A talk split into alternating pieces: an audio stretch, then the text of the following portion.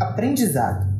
Do mesmo modo que te abriste à alegria, abra-te agora ao sofrimento, que é fruto dela e seu avesso ardente. Do mesmo modo que da alegria foste ao fundo, e te perdeste nela, e te achaste nessa perda, deixa que a dor se exerça agora, sem mentiras nem desculpas, e em tua carne vaporize toda ilusão, que a vida só consome o que a alimenta. Por Luana Castro. Olá, queridos ouvintes do nosso amado podcast Quebra-Cabeça. Aqui quem fala é o Felipe. E aqui quem fala é a Lara, e é um prazer ter vocês aqui com a gente hoje. Como parece que virou padrão pro Felipe agora, ele gosta de dar um olá numa entonação mais feliz, apesar de que o nosso tema hoje é um pouquinho mais sério. Mas particularmente bem divertido. Ai, nem só de tristeza te trata a vida. Me deixa um pouco. Ai, só porque o tema é triste, a gente não precisa estar triste também. Vai fazer o quê? Que viu de passado é museu, e olha que nem ele hoje em dia, hein? Não acho que o tema seja triste, mas é um tema mais sério e importante. E acho que pela primeira vez nesse podcast, talvez eu edite um podcast em que tenha mais faixa de áudio do Felipe do que minha, já que hoje é, é, é o historiador que vai poder falar um pouquinho mais. Eu acho difícil, né? Porque tu é palestrinha, vamos combinar, né? Que a Lara é palestrinha. Quando ela começa a falar, não para. É verdade. Não tem como negar. Vocês escutam os podcasts, eu não tenho como negar o que tá, tá, tá ali como, como prova e fatos. então, gente, nós vamos falar hoje sobre 64. A gente vai falar sobre a questão da ditadura militar no Brasil. Recentemente saiu uma decisão, uh, e aí essa parte da decisão eu quero tocar um pouquinho mais nela, é, permitindo ao governo celebrar o golpe de 64. Uh, isso não deveria poder ocorrer, porque, tipo, é, tu tá celebrando a ditadura militar do Brasil, sabe? Não, não faz sentido. Mas tem toda essa questão de um revisionismo histórico querendo passar o golpe de 64 como uma revolução. Como se a ditadura tivesse sido algo bom. E eu acho que a conversa de hoje, a ditadura militar no Brasil é um campo muito vasto, tem muita coisa para se falar sobre ela. É. Tipo assim, não, nem eu nem o Felipe temos conhecimento para abordar tudo que foi a ditadura. Mas a gente quer abordar um pouco disso, de por que, que tem gente que acha que ela foi algo positivo? Por que, que tem gente que acredita nesse revisionismo de que não foi golpe e sim uma revolução de 64? Eu acho que a gente pode começar, sendo bem sincero, do começo. Por que, que a gente repete coisas? Por que a gente comemora fatos? Por exemplo, por que a gente comemora aniversário? Por que, que todo ano é importante comemorar aniversário? Que todo ano relembra o ciclo do nosso nascimento. É, um, é uma data para ser comemorada, para ser relembrada. Por que todo ano, por exemplo, a gente comemora o Natal? Porque a gente tem o nosso calendário judaico-cristão. E o nosso calendário comemora todo ano o Natal para não cair no esquecimento, Jesus Cristo, piriri parará por Luca. Por que, que todo ano a gente comemora o 7 de setembro? Para comemorar a independência do Brasil todos os anos. Então, piriri parará por Luca, todo ano a gente comemora o 7 de setembro. Para quê? Para que ele não caia no esquecimento, para a gente não esquecer que a gente é uma república. Ou deveria ser. Então, por que comemorar um, digamos, golpe? Que algumas pessoas dizem que é golpe, outros dizem que não é golpe. Mas vamos deixar bem pontual aqui.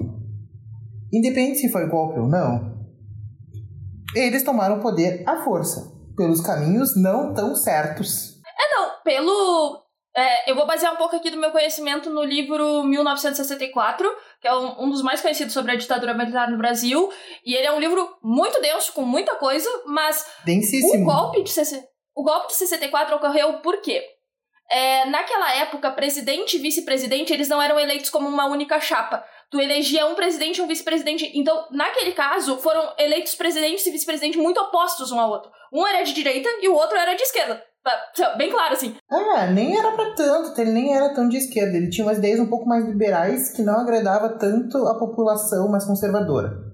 É, ele era, ele era liberal e num sentido progressista da coisa de é, direitos trabalhistas, de, melhor, de colocar mais direitos ao trabalhador, maior questão de melhorar salário e de industrializar o Brasil, que é uma questão econômica que teria melhorado muito o Brasil economicamente se ele tivesse sido industrializado. Só que isso tiraria poder das elites do agronegócio.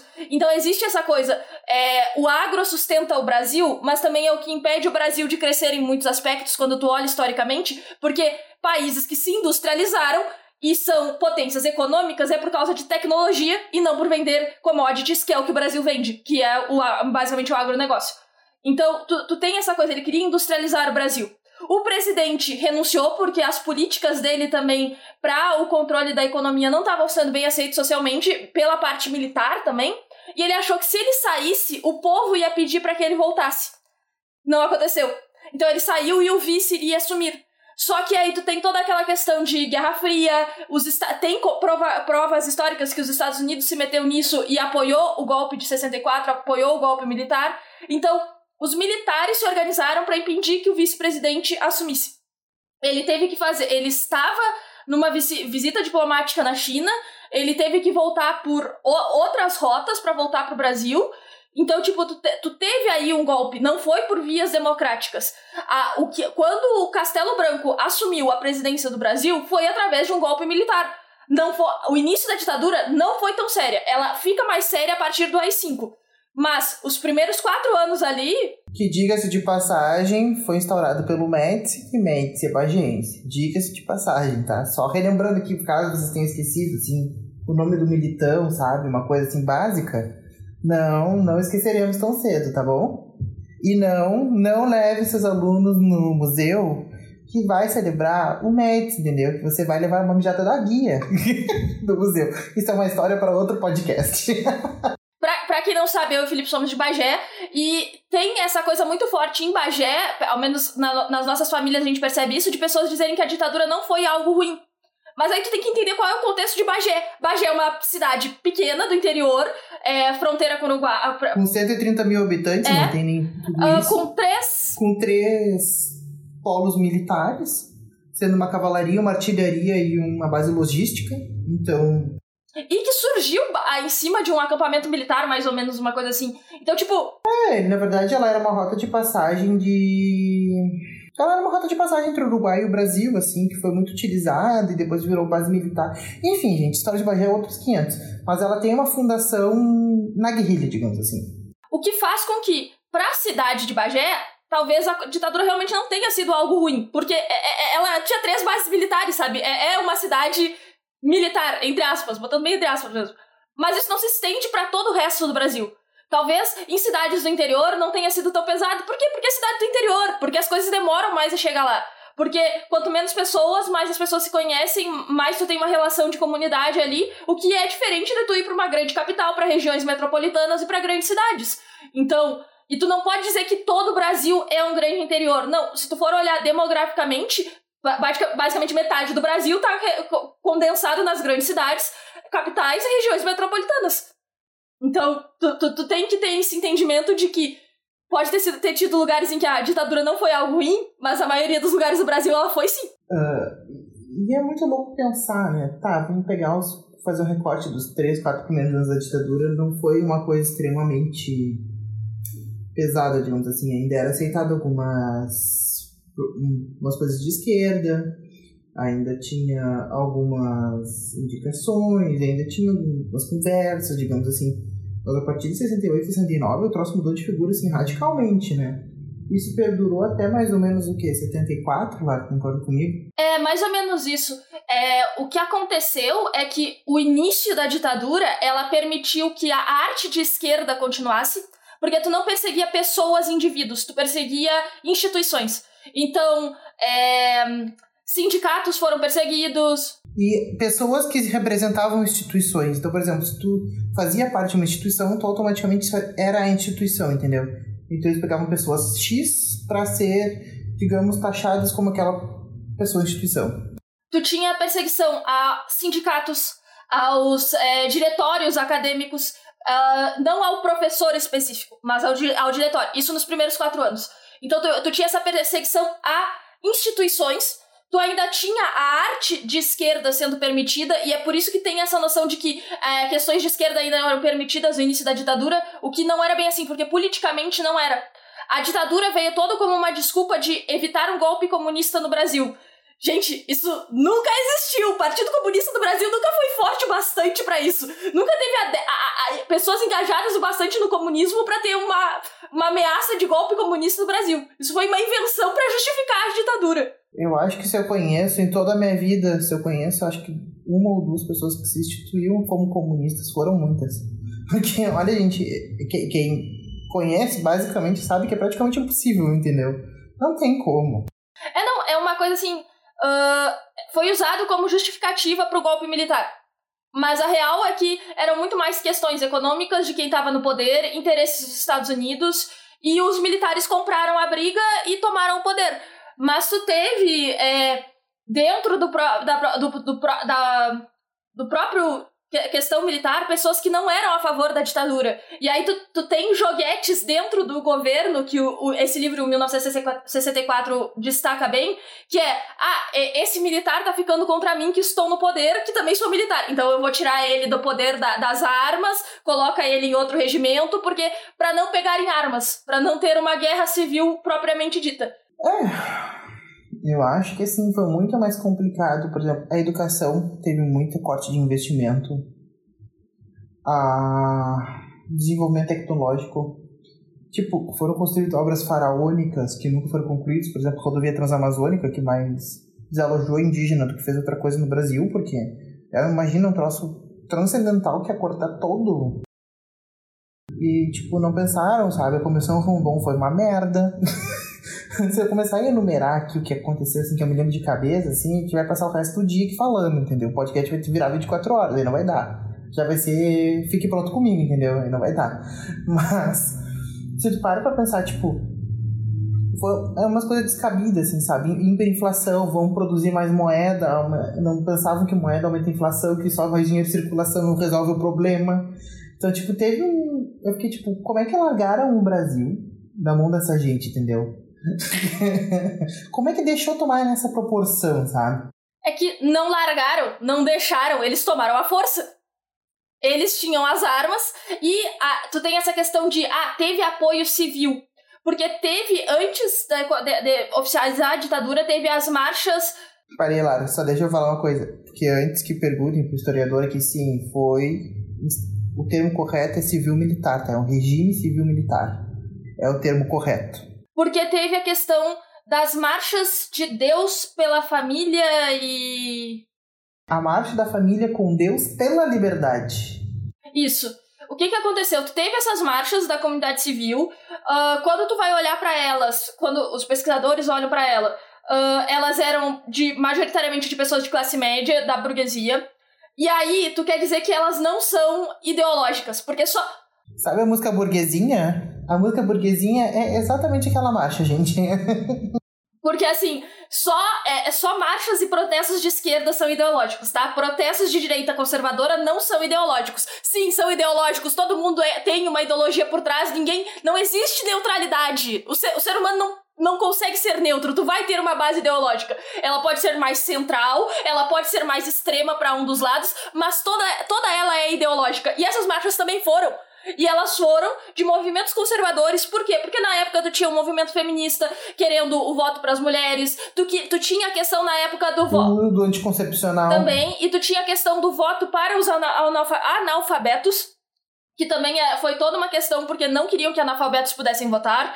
Uh... A instituição da educação primária, que era primeiro grau na época, a instituição primária pra, para todos, que era uma coisa que ainda não existia tu tinha lá já um, o início de um movimento de libertação sexual começando no Brasil, que nunca conseguiu ir pra frente como foi em outros lugares do mundo por causa da, da ditadura, ele foi mais repre, re, re, repressivo, assim, ele foi reprimido, mas tu tinha o início desse movimento de libertação sexual, é, de pessoas não vendo mais o sexo como algo só para dentro do casamento e restrito pela igreja. Então, tu tinha essas movimentações mais um vice-presidente que queria mais direitos trabalhistas, que queria industrializar o Brasil e foi automaticamente taxado de comunista. Tu precisa de muito mais do que isso para ser comunista, mas tá? É, é, gente, existe esquerda que não é socialista nem comunista. É esquerda. É, é assim, é espectro político é bem amplo. Assim como nem todo mundo de direita é fascista. Quem é fascista é de direita, mas nem toda pessoa de direita é fascista. Existem pessoas de esquerda que não são comunistas. Não tô fazendo equivalência de fascismo e comunismo porque isso também é outra falácia, mas. É, é, tipo. Não, mas dá pra entender. Deu pra entender que, tipo, nem tudo que tá em cada canto é um canto, entendeu? Nem todo mundo. É que nem tu dizer que todo LGBT é a favor das mesmas coisas. Que não é racista, por exemplo. Com certeza tu vai achar um LGBTQIA mais racista, entendeu? Não, não quer dizer nada.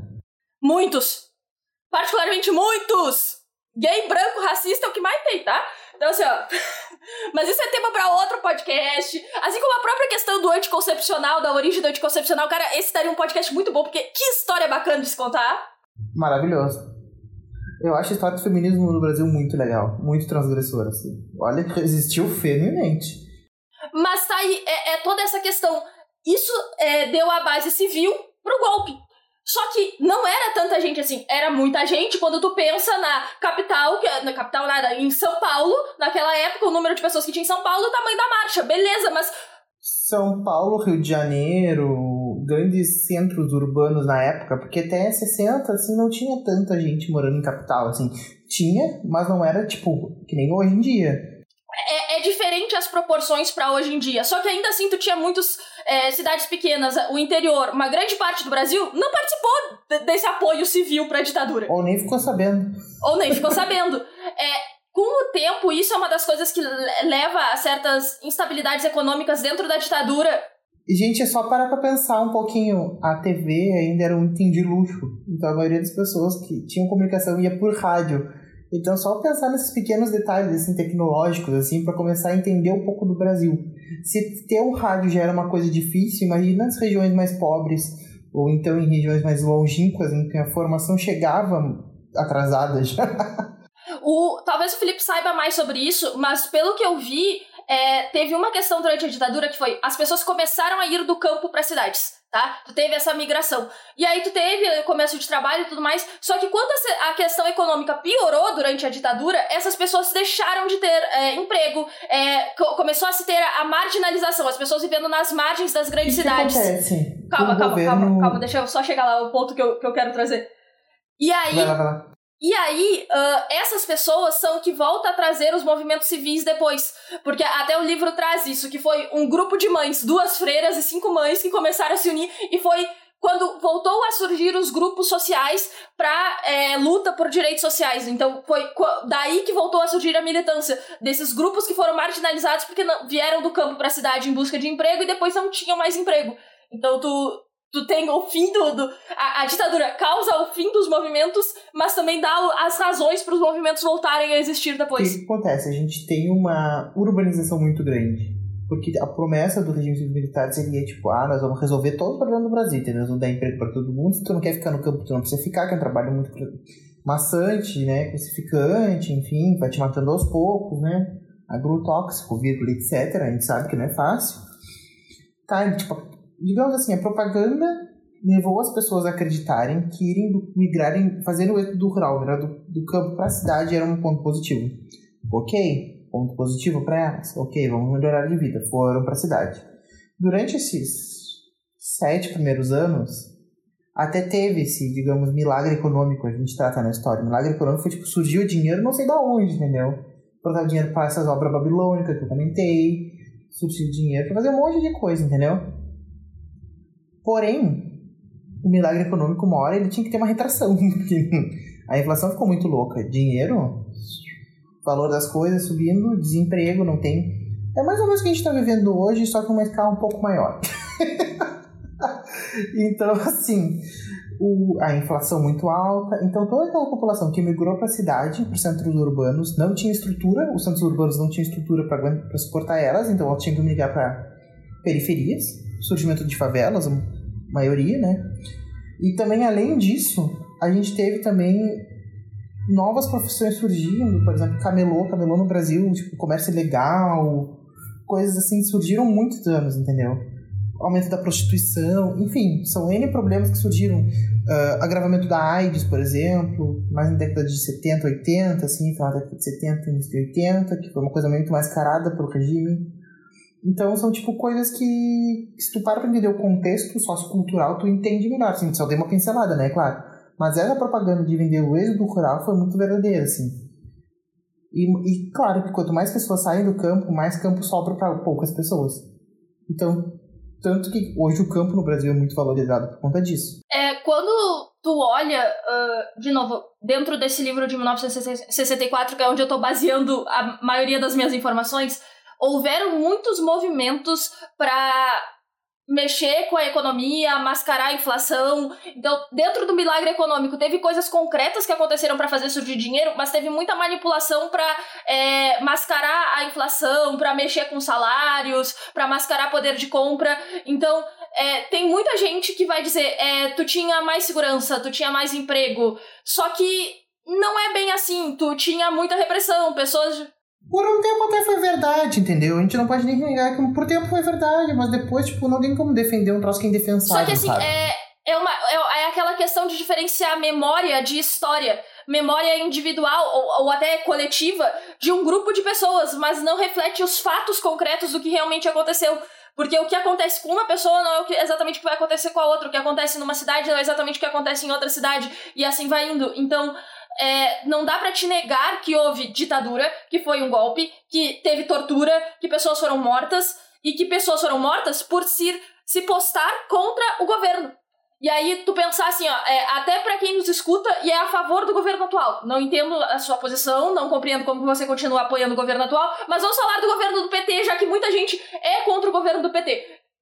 Não sou a favor, tenho minhas críticas, acho que é melhor que o governo atual, só para me posicionar. O, mas é a questão assim, ó. Durante o governo do PT, tu podia falar contra o PT. A gente teve marchas imensas nas ruas contra o PT. E o governo. É, Vulgo panelaço. Né? o panelaço pra mim foi maravilhoso. E, e o governo, é, claro, teve as repressões policiais, mas as revoltas puderam ocorrer. A, o, o impeachment contra a Dilma. A Dilma deixou que acontecesse. Entendeu? É, ela não tentou um golpe para impedir aquilo. É diferente da ditadura, em que se tu falasse contra o governo, tu desaparecia. Tu cometia suicídio com três tiros nas costas. Porque tem muitas histórias sobre isso. De, de, de uma de uma família inteira que comete suicídio coletivo e os corpos são encontrados com tiros nas costas depois num, num rio, em alguma coisa assim. Então, é. E tu também não pode dizer que era só subversivo, só é, marginal que era morto na ditadura. Por que não? Porque muitos professores passaram por isso. Porque quando se acerrou a ditadura, tu tinha censura, e censura estrito senso, um, uma instituição, instituição para fazer a censura de tudo aquilo que era publicado no Brasil. Então, se tu quisesse publicar algo, tu tinha que inclusive didático, material didático que era ensinado em universidade, assim, gente, tudo vocês pensarem em educação, tudo. Tu, tudo isso é acontecia, é censura com C maiúsculo, tu tinha um órgão para fazer isso. É, a, a, censura que as pessoas dizem que existe hoje em dia é só o direito de resposta tu ofende alguém, tu pode ser processado por isso. Isso não é censura, isso é direito de resposta. Maior direito de liberdade que isso existe. Uh, e aí o que que acontece? Uh, tu tinha pessoas dentro das universidades, dentro das salas de aula, que espionavam pro governo. E aí, se um professor falasse algo que era visto de esquerda, ele sumia, entre aspas, sumia. E, e tipo assim, é, pode fazer um paralelo com o de hoje em dia que queriam fazer um órgão de denúncia para os alunos poderem denunciar professores que estivessem doutrinando dentro de sala de aula. Isso não foi muito tempo.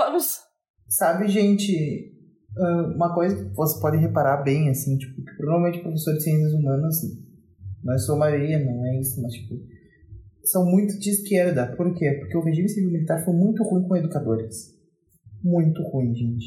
De desemprego, de ou da educação, do que poderia ou não poderia ser ensinado até em escola, em básico, ensino básico. Uh, por exemplo, a educação sexual foi negada, uh, entre outras tantas coisas, sabe? Então, pode ver, tipo, corte de verba, corte de salário. Você acha que a depredação do professor vem, desde, vem de agora, mas não. O ensino vem sendo sucateado há muitos anos, gente. Não é de agora. E nenhum governo que veio melhorou a educação Sinto informar, tipo, tu pode ter dado maior acesso à educação. Com certeza, tu forneceu maior acesso, mas que jeito esse acesso foi fornecido? Então, são coisas que, tipo, é para ser pensadas, assim.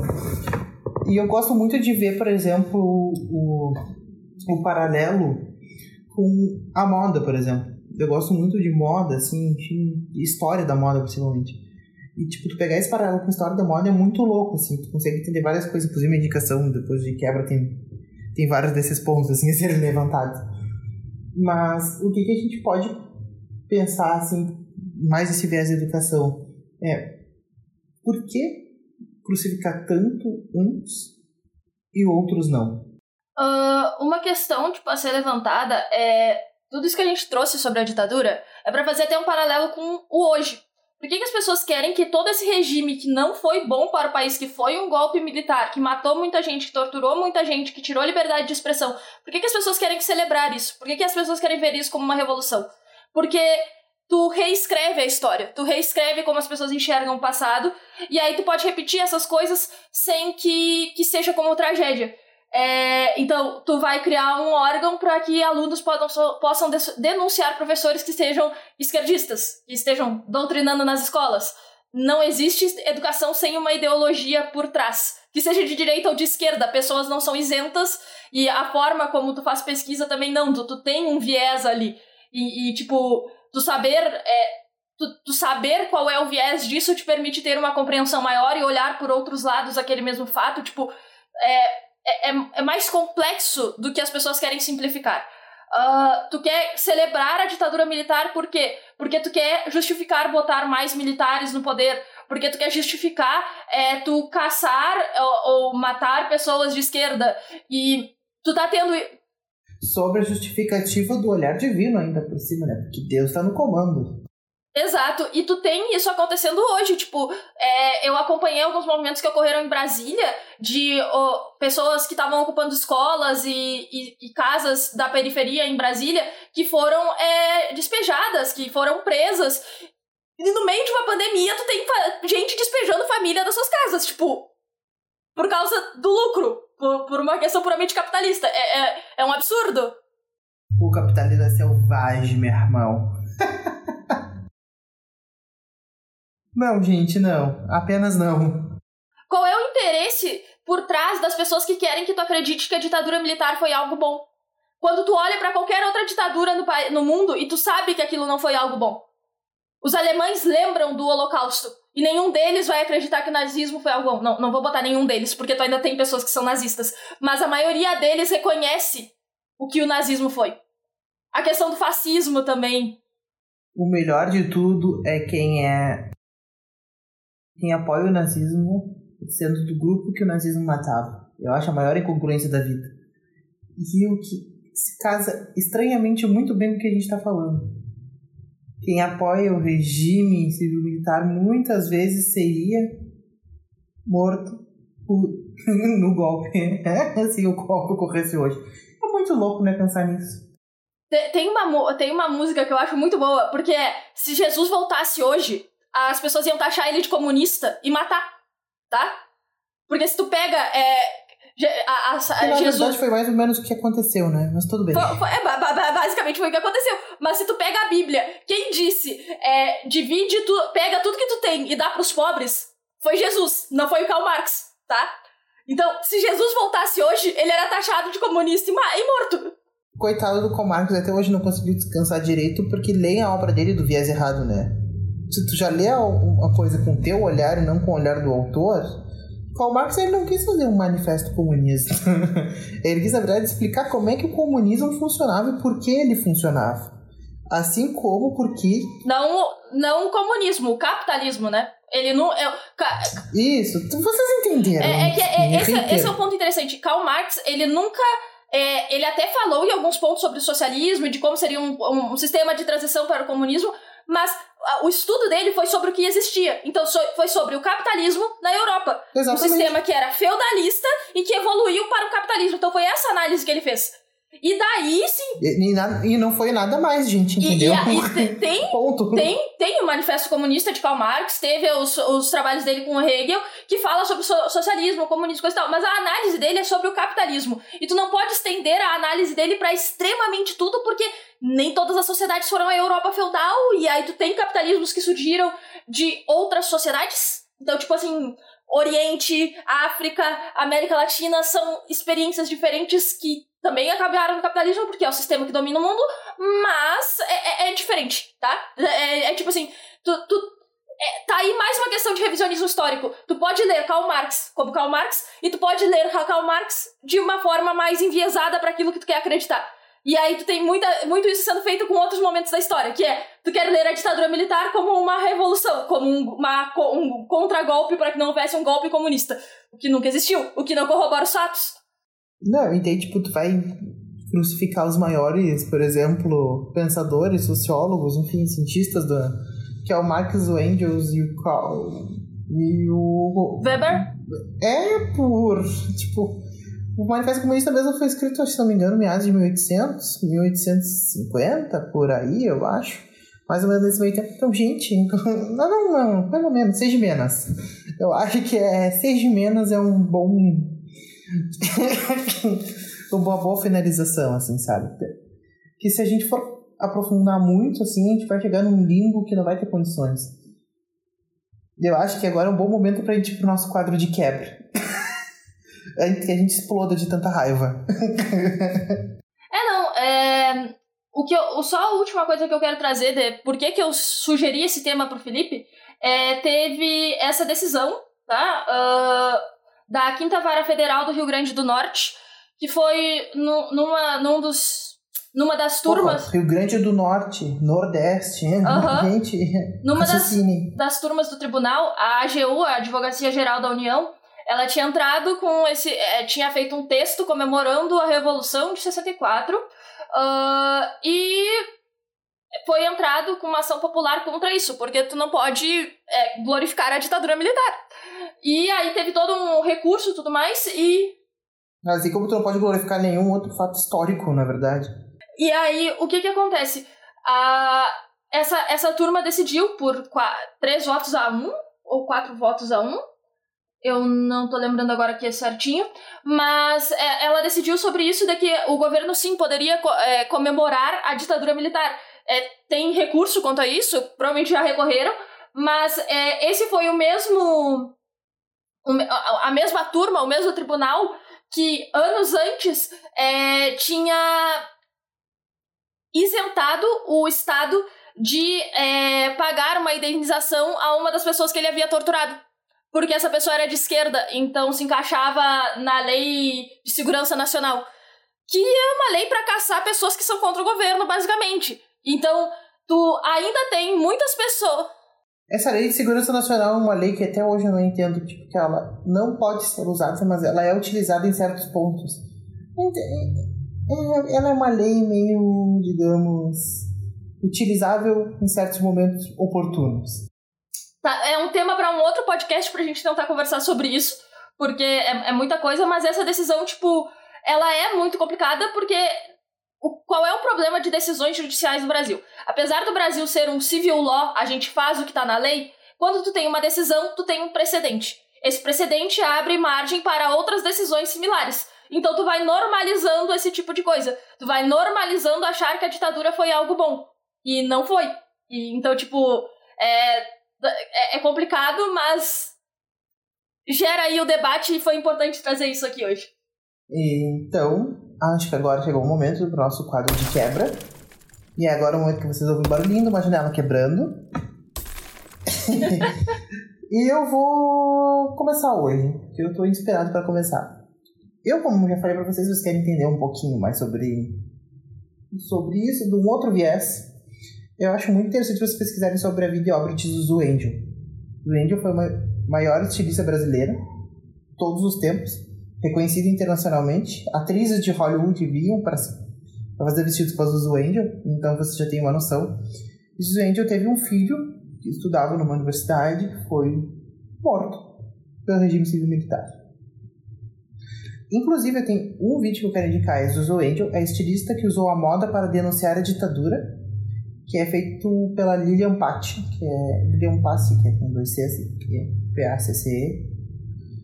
E é, um, e é um vídeo muito bom, assim, onde ela entrevista a filha da Zuzu Angel, a mais nova.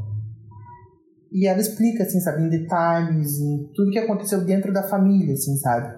E como ela conseguiu repercutir e fazer, porque o resto do Brasil não reconhecia, não, o resto do mundo, na verdade, não sabiam o que estava acontecendo realmente dentro do Brasil que não a gente estava vendo regimes civil militares, acreditavam que a população tinha pedido por isso. Como a gente sabe hoje em dia, hoje em dia, muito vagamente, que os Estados Unidos auxiliou, mas, por exemplo, a Europa não tinha noção. Quando a Rainha Elizabeth pisou no Brasil, ela não tinha noção do que estava acontecendo. Então, são coisas a se pensar. Tem mais alguma indicação? Não, era só essa a minha indicação do dia. Tudo bem, então... Que no puedo, já estou putito e gordito. Tudo bem, vamos para as minhas indicações e eu tenho várias de várias formas diferentes, então vai ter vai ter para todos os gostos. Primeiro, o livro 1964, História do Regime Militar Brasileiro de Marcos Napolitano. É um livro denso, é um livro com um monte de informação, é um livro que pode ser E não, ele não tem três cores, tá? Antes que vocês perguntem. não. Mas vale muito a pena e ele explica muita coisa política do regime militar. Então vale muito a pena ler para quem se interessar. Uh, eu tenho dois pod podcasts para indicar do História FM. O História FM é uma ramificação do canal no YouTube Leitura Obriga História, que é feita por um historiador, é muito bom, ele traz vários convidados.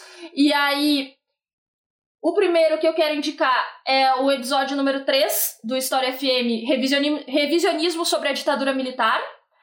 E o Episódio 26, Revisionismo Histórico, Pesquisa e Ideologia na Historiografia, que explica muito o que é essa questão do revisionismo histórico, é, do que estão tentando fazer com a, ditadura, com a época da ditadura militar, a forma que estão tentando contar essa história. Então, eu acho que vale muito a pena esses dois episódios. Tem no Spotify e tem no YouTube também, no canal Leitura Obriga História. E, por fim, porque não seria eu se eu não indicasse Tempero Drag, também tem um, um vídeo chamado sobre chamado Revisionismo Histórico uh, da Rita Von Hunt. Então, tem para todos os gostos e desejos, tem livro, tem podcast, tem vídeo, tem várias formas de se informar sobre é, o tema que a gente abordou aqui hoje. E essas são as minhas indicações. Poucas, né, gente? Fiquei em silêncio só por cinco minutos, mas é uma coisa básica. Já estou acostumado com a palestrinha. então é isso, gente. Um beijo, se cuidem e digam não ao retorno da ditadura. A gente se vê no próximo episódio. Beijinhos. Tchau, tchau.